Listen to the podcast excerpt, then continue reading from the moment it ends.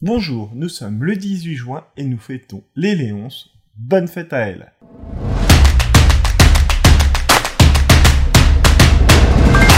Il était une fois aujourd'hui le podcast qui vous parle de l'histoire qui s'est passée aujourd'hui, mais aussi d'anecdotes amusantes.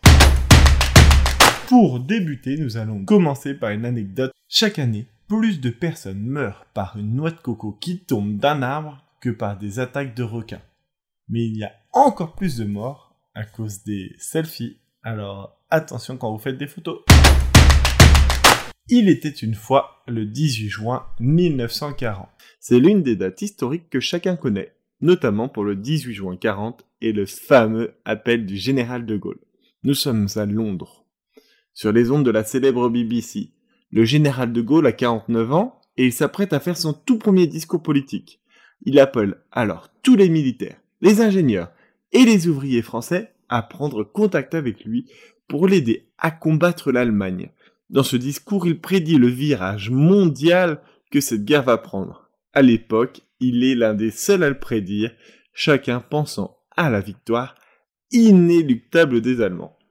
Arrivé la veille à Londres, le général de Gaulle rencontre Churchill dans l'objectif de convaincre les Anglais de nous aider continuer le combat, même si le maréchal Pétain annonçait l'armistice. Winston Churchill lui ouvre les portes de la BBC le 18 juin, mais imposera également des corrections sur le discours de De Gaulle afin de ménager les relations diplomatiques avec Pétain.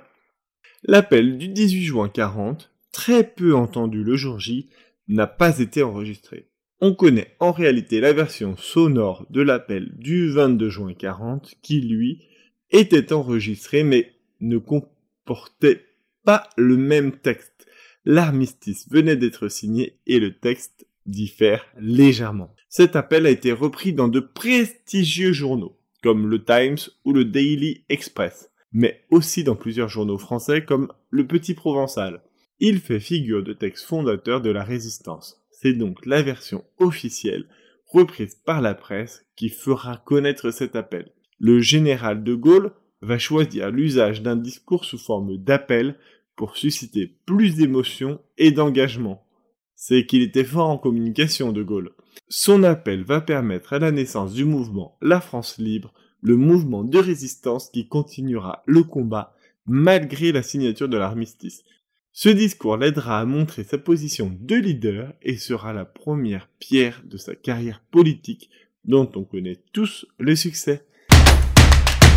Pour finir sur une note plus légère, je vous propose l'anecdote pour la machine à café. L'encre de vos stylos contient-elle de la colle pour adhérer au papier? Non.